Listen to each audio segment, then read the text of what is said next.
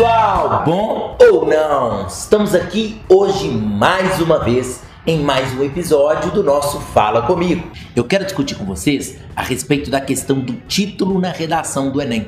Muita gente pergunta: devo colocar título? Não devo colocar título? Como eu colocaria o título e o que, que seria um título bacana?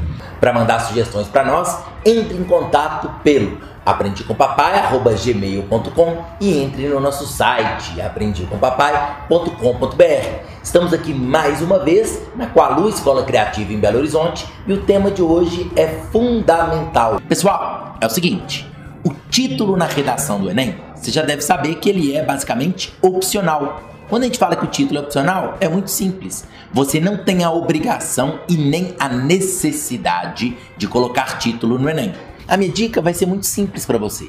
Quando você coloca o título no seu texto, é importante que você se lembre que você está, obviamente, gastando uma linha. Para gastar uma linha das 30 que você tem, você concorda comigo que é fundamental que você tenha uma ótima ideia, que você tenha um bom título e que você consiga, de fato, articular esse título da melhor forma possível para que ele seja de fato valorizado e não um fator ruim para o seu texto. Toma muito cuidado para o seu título não ficar muito parecido com o tema.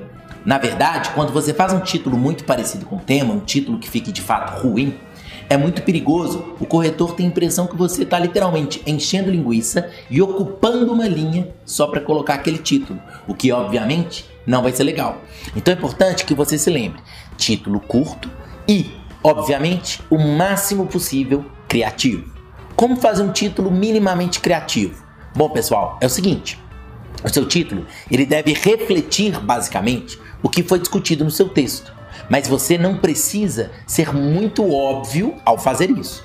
Você tem que tentar pensar em palavras que têm relação com seu tema, mas que não sejam necessariamente uma cópia do que você está apresentando no seu texto.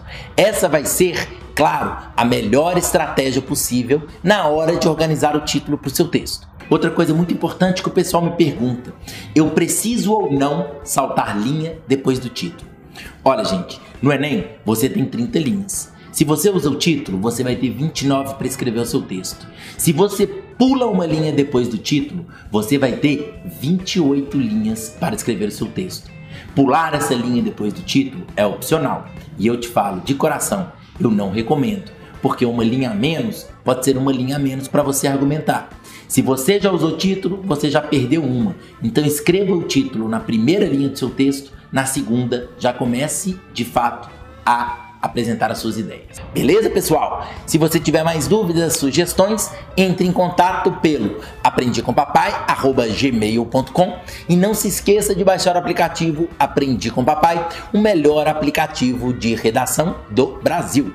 Beleza, pessoal? Até a próxima. Um abraço. Tchau, tchau.